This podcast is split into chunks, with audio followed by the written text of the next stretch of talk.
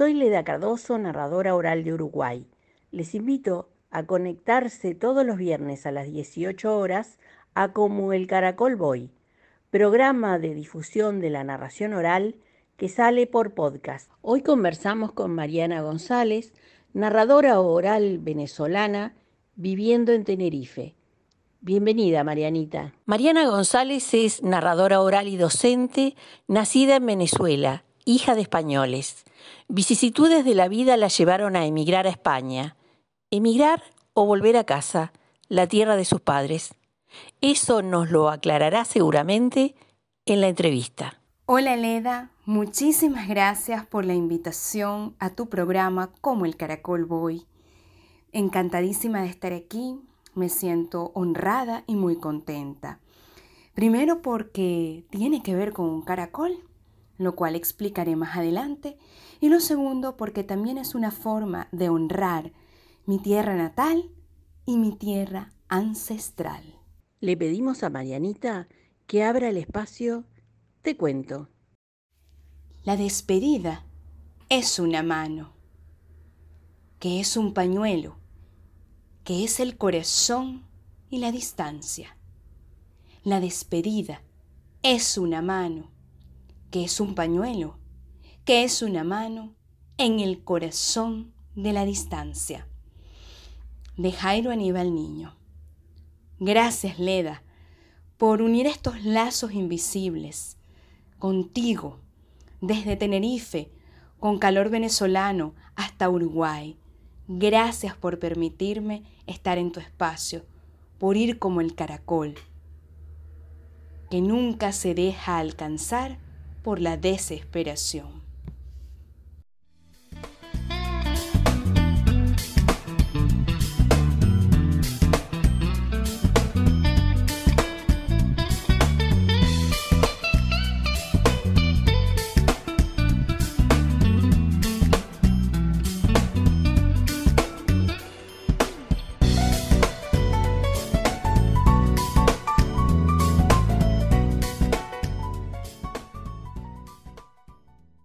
Marianita, en la presentación yo decía que eras hija de españoles, nacida en Venezuela, y que habías ido a vivir a Islas Canarias, y me preguntaba si eras emigrante o era un volver a casa. ¿Qué nos podés contar de esto? Es un poco de cada cosa. Es un poco emigrar y también es un poco volver a casa. Y explico por qué. Emigrar porque, bueno, yo nací en Venezuela, me crié en Venezuela, hice mi hogar. O sea, yo tenía como una vida hecha y resuelta en, en Venezuela.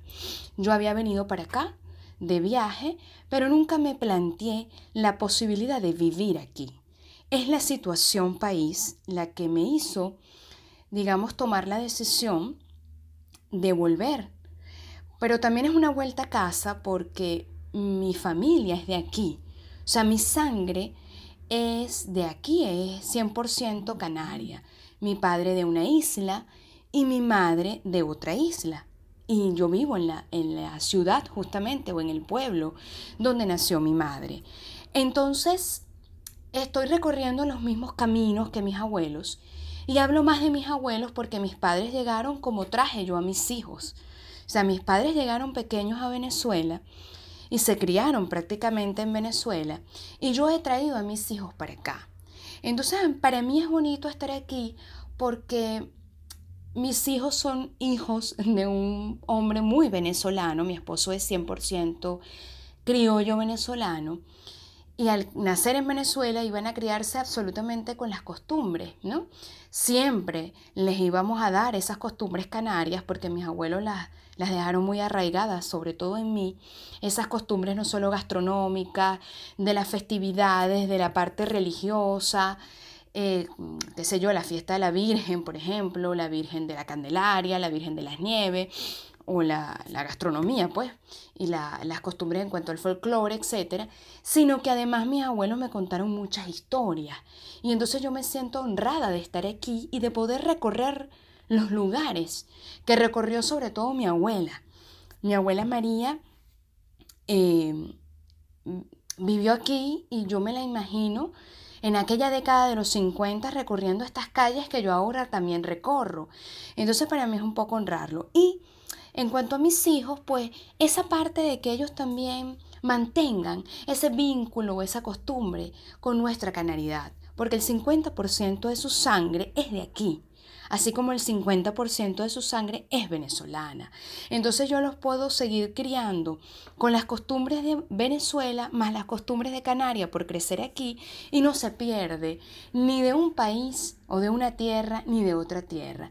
Entonces, bueno, tiene un poco de cada cosa, tiene un poco de acostumbrarse al sistema de vida de aquí, aunque yo tenga las costumbres muy canarias, es distinto las las costumbres canarias de mis abuelos en los años 50 a lo que hoy en día eh, se acostumbra aquí. Y por otro lado, pues mantener esa esencia venezolana, ¿no? O sea, es las dos cosas un poco. Pero estoy muy contenta de verdad de eso, pues de, de honrar a mi tierra ancestral y también de honrar a, a mi tierra natal. Hay una pregunta que repito en casi todas las entrevistas porque me llama la atención que coincidamos siempre en la respuesta. Así que ahí va la pregunta. ¿Es la narración un modo de vida?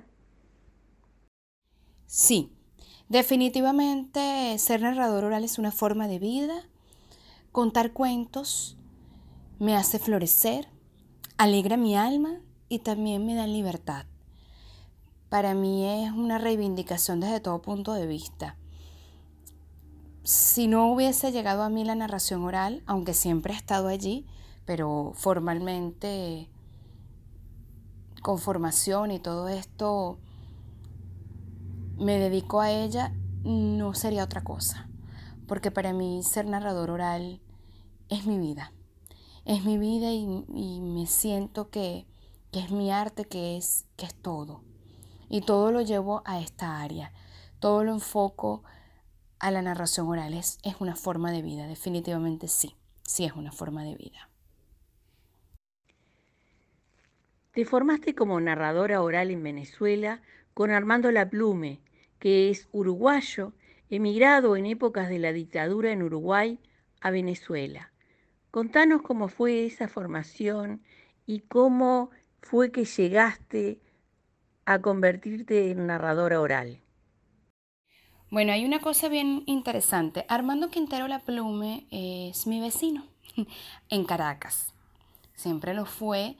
Eh, nosotros eh, vivimos un edificio al frente del otro. Las hijas de Armando, contemporáneas conmigo, eran mis amiguitas de pequeña. Y yo siempre lo conocí, siempre, o sea, era mi vecino y y el papá de mis amiguitas y entonces, bueno, teníamos ese contacto. Cuando yo entro a la universidad, Armando daba clases, además de ser el director de la agrupación Narracuentos UCAP, que es Universidad Católica Andrés Bello, ¿no? Em, él fundó la agrupación y, bueno, salió jubilado hará cosa de dos años más o menos. Es una persona que siempre pues he tenido ese contacto y cuando decido entrar al mundo de la narración oral, porque bueno, de una u otra manera, de forma espontánea, siempre he estado ligada a ese mundo, puesto que mi papá de pequeño, mi papá es docente jubilado en Venezuela, me llevaba a cantidad de actividades, eh, salas infantiles, actividades de promoción de la lectura, cuenta cuentos, y entonces bueno, a mí siempre me gustó mucho ello, pero nunca me decidí, hasta que eh, cuando nació mi segundo hijo, decido formarme como narradora oral y no tenía ninguna duda de que lo haría de la mano de Armando Quintero. Armando es eh, no solo pues eh, un gran narrador, sino además es escritor, es un gran maestro. Y, y, bueno, aprendí muchísimas cosas que conservo. Él es una persona que te da una formación de calidad, de calidad desde todo punto de vista. Eh, se entrega a este campo. Entonces, bueno, con él em, lo acompañé a un proyecto que se dio entre nuestros vecinos de rescate de un espacio comunitario que era un parque. Y bueno, eh, yo lo acompañé a, contar segundos y cuartos domingos de mes eh, a las 11 ahí en el parque, lo hacíamos con gusto para nuestros vecinos. Una anécdota muy bonita es que nuestras vecinas mayores salían de la misa y se iban al parque con mucho, muchas ganas de escuchar cuentos, más que los niños, ¿no? Entonces, bueno, este fue un proyecto muy lindo. Luego se dieron unos talleres de narración oral, donde se formó un grupo eh, propio de vecinos, eh, contadores, y bueno, Armando sale jubilado y el grupo se llama Narracuentos Los Ruices. Entonces es algo muy bonito porque va quedando.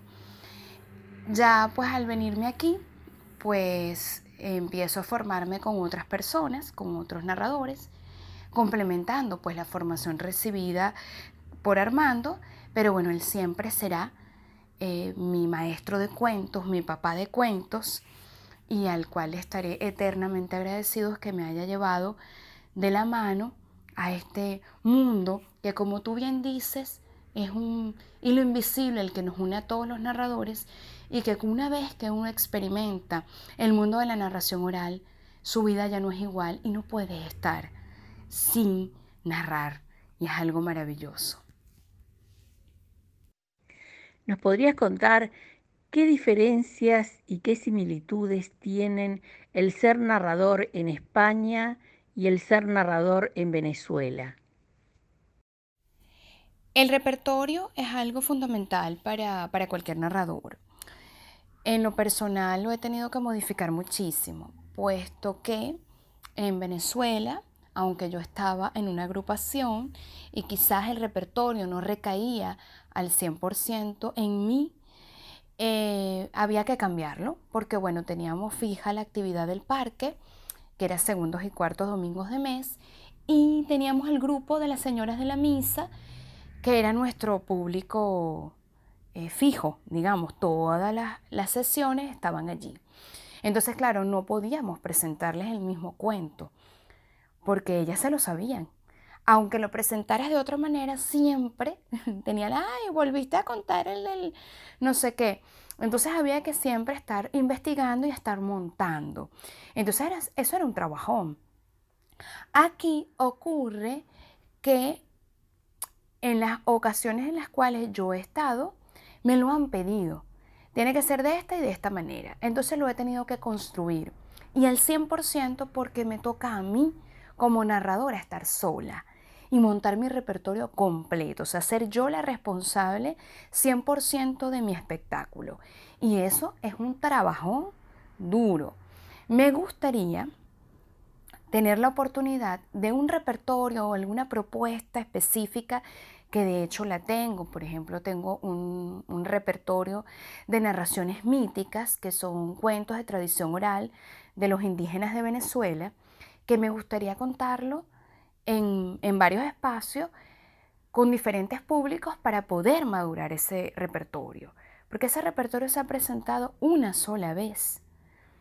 Y uno que otro cuento que he seleccionado suelto de ese repertorio para presentarlo aparte. Pero quisiera el repertorio completo, o sea, tener la oportunidad de, de madurarlo, de presentarlo en muchos lugares, para que eso vaya creciendo también y me haga crecer como narradora, como profesional, eso es un deseo que tengo y espero poderlo llevar a cabo. Pero bueno, de momento, como también me estoy iniciando en, Canarias y, y en este escenario insular, donde más o menos también el público pasa como en el parque, el público es más o menos el mismo en casi todas las actividades culturales de la isla, pues no he tenido la oportunidad de madurar un repertorio. Entonces me gustaría poder hacerlo. Eso es una cosa que, bueno, está entre mis planes también eh, profesionales.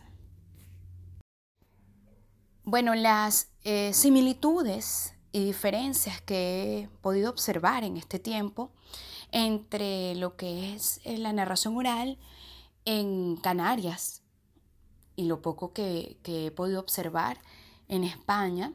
Con respecto a Venezuela, bueno, en principio en Venezuela el gremio em, no estaba organizado.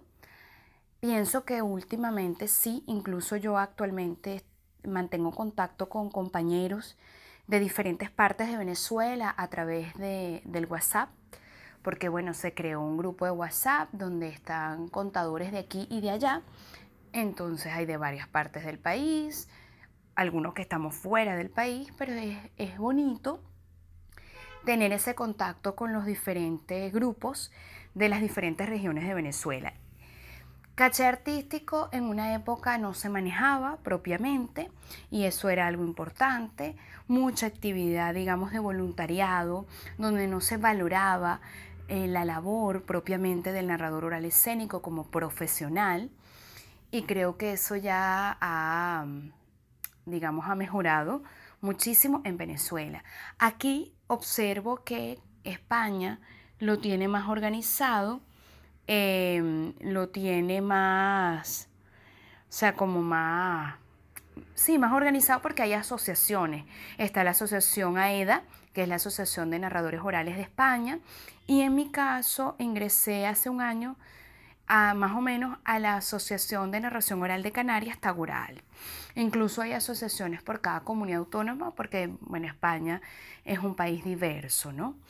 Y estar en la asociación tagoral a uno le hace sentir acompañado, porque bueno, estás con otras personas que están en la misma onda que tú. También te toman en cuenta para algunos de los proyectos eh, que tienen los compañeros a nivel de subvenciones que ellos reciben, bien sea por el gobierno de Canarias o por el cabildo o por los diferentes organismos financiadores. Hay caché artístico, hay digamos, una tabla que se ha estudiado y que da también eh, un respaldo eh, profesional y laboral al sector de, la narración oral como un arte escénico, aunque no, no hay propiamente un literal dentro de la categoría profesional, sino son otros en la categoría de artes escénicas. Y bueno, eso me parece que es importante porque el hecho de que esta asociación exista, ellos están constituidos, Tagoral desde el año 2013, em, es, una, o sea, es un respaldo porque ellos tienen la, la, mejor de las intenciones de eso, de organizar el gremio, de que uno se sienta respaldado y eso me parece importante. Y lo deseo también para Venezuela, para mis compañeros en Venezuela y en el resto de América Latina porque hay que darle valor a esta profesión, que si bien es una profesión primigenia, uno tiene que formarse continuamente, uno tiene que ir ampliando el repertorio, uno tiene que investigar muchísimo, montar un cuento. La gente dice, bueno, echa el cuento aquí. No, eso no es así tan fácil. Hay que investigar, hay que leer muchas veces el cuento, hay que conocer la vida del escritor, eh, la tendencia literaria, etc. Entonces, eso yo es algo que lo observo aquí y que es algo que lo veo como positivo. Y también veo que el movimiento en Venezuela también está tomando como esta, digamos, esta seriedad en organización y eso también me parece muy bueno. Claro, cada país y cada región es diferente y bueno, o sea, Venezuela es un país entero, esto aquí es insular, entonces bueno, hay muchas reuniones virtuales que se vienen haciendo desde antes de la pandemia por el tema de la insularidad, porque hay narradores en, cada, en casi todas las islas. Y, bueno, la forma de reunirse presencialmente será una vez al año, antes de la pandemia, pero ahora eh, es más frecuente, se puede hacer asambleas eh, cada dos meses, se hacen diferentes tipos de reuniones, estamos en comisiones para poder este, visibilizar eh, el oficio y eso es algo que yo aprecio de estar aquí. De verdad que me encanta por eso mismo, porque veo que aquí hay un respaldo que no lo observaba en Venezuela y que bueno, en Venezuela lo veo que se está encaminando a ello. Aunque Venezuela tiene mucho tiempo con el movimiento de la narración oral porque de los años 80 llega el movimiento y, se empezó desde la tierra de nadie en la Universidad Central de Venezuela eh, incluso el profesor que eh, eh, estuvo en, parte de este movimiento, Rubén Martínez Santana, Laura Montilla, que es también otra narradora que ahora está en Ecuador, venezolano, han contribuido muchísimo al movimiento de la narración oral en Venezuela, o al boom, digamos, y a todo el, sí, el movimiento artístico, pero em, con el tiempo se ha ido consolidando y hay muy buenos narradores. Ahora muchos regados por el mundo, por la misma situación del país, pero bueno, me encanta que, que, bueno, que eso se vaya organizando porque es importante darle valor a este oficio y a esta profesión. ¿Qué nos podrías contar de la recepción que tiene el inmigrante dedicado al área de la cultura? Eh, la recepción del inmigrante en, en la profesión de narrador oral y en general en todas las profesiones aquí eh, parte, pues yo diría que de lo mismo, ¿no? Es un proceso de adaptación, es un proceso de adaptación cultural y de adaptación a la sociedad. Y también es un proceso de asumir que aquí la gestión del trabajo eh, corre, por cuenta del artista. O sea, tú no vas a tener eh, facilidades ni vas a tener em, Sí, si bien hay mecanismos, como por ejemplo la asociación, que es un, gran apoyo, indudablemente, eh, digamos que el sistema es un sistema de mucha autogestión y no solo para el artista que, viene de fuera a vivir en, en España o en Canarias, sino es para todo el mundo porque la cultura o, el, sector de la cultura es un sector de mucha autogestión, de muchas propuestas, de muchos proyectos, de mucho hablar en organismos, de mucha conexión. Eh, cuando hablo de conexión, hablo de relaciones eh, sociales, ¿no? Entonces, bueno, uno tiene que, como dicen en España, buscarse la vida. Y es igual para todos, tanto los de fuera, o sea, los que venimos, digamos, un poco de fuera, como los que son de aquí. Es un trabajo de mucha autogestión, de mucha persistencia, de mucha perseverancia, de muchas ideas, de, muy, de, enfocar, reenfocar, de, proyectar, de, trabajar mucho, ¿no? Es, una, es un trabajo, eh, eh, es un trabajo de mucho trabajo. Y bueno, en general yo me he sentido bien acogida pero claro, yo estoy iniciando y, me queda un largo camino por recorrer. Pero mis compañeros que tienen su camino ya recorrido también les ha costado llegar a, lo, a donde están. Y bueno, es, eso, es mucha autogestión, mucha, mucha, mucha autogestión. Seas narrador, seas actor, seas músico, del área cultural es mucha autogestión la que tú tienes que, hacer. Y, y, eso es lo que, lo que yo observo en el gremio cultural en general no solo en narración oral, sino en, la cultura en general. Pero bueno, pa'lante es para allá, como decimos en Venezuela. Virtualidad y arte. Conexiones en pandemia. Hablemos de eso. Bueno, durante el confinamiento todas las personas de una u otra manera hemos tenido que adaptarnos al nuevo estilo de vida, ¿no? Y una de las cosas de este nuevo estilo de vida es la virtualidad, que se ha masificado de una manera increíble, más que antes, ¿no? Por la misma necesidad de comunicación y de estar conectados y de estar haciendo cosas. Eh, yo inicié los cuentos de Marianita tal cual, como era una idea que ya venía rondando en mi cabeza, pero lo empecé tal cual como se me ocurrió con la ropa que tenía puesta, que por supuesto era un pijama, o más bien una ropita deportiva, sin, mucha, sin mucho protocolo, y conté eh, Carmelita y su sombra de uno de los cuentos de mi amiga Mariela, de los cuentos de la tía Maye. Y a partir de allí tomé la decisión de montar la red social, eh, Facebook, Instagram. Después mi compadre me colaboró y es el creador del logo mi compadre es eh, Manuel Lara, eh, famoso por sus postales de Caracas, de arroba greetings from Caracas o CCS. Y bueno, es un barco de papel, es un barco de papel que representa o te lleva la imaginación y representa pues la, el trasiego que hemos tenido como familia entre Canarias y Venezuela. Y Venezuela, ahora Canarias. Entonces, bueno, es, una, es una propuesta artística que trata de unir pues justamente lo que es la literatura eh, venezolana con la literatura canaria y la literatura latinoamericana en general. quiero pues mostrar un poco esas literaturas, lo que no se escucha, lo que no es común, lo que no conoce, o sea, aquellos libros o aquellos textos que sean menos populares o los que son populares pero que son del acervo cultural venezolano y del acervo cultural de aquí. Y en eso estoy trabajando. Y Marianita, porque mis abuelos, que eran los principales que me contaban cuentos, que me contaban las anécdotas y las cosas que ocurrían aquí en Canarias, y con lo cual pues mantuvieron en mí la llama de, esa, de esta tierra, pues me llamaban Marianita. Entonces lo hago también como un homenaje. Los cuentos de Marianita porque a través de ellos también cuento sobre mis abuelos, cuento sobre mi familia y reivindico mis raíces, ¿no? Y mis raíces son de dos lugares.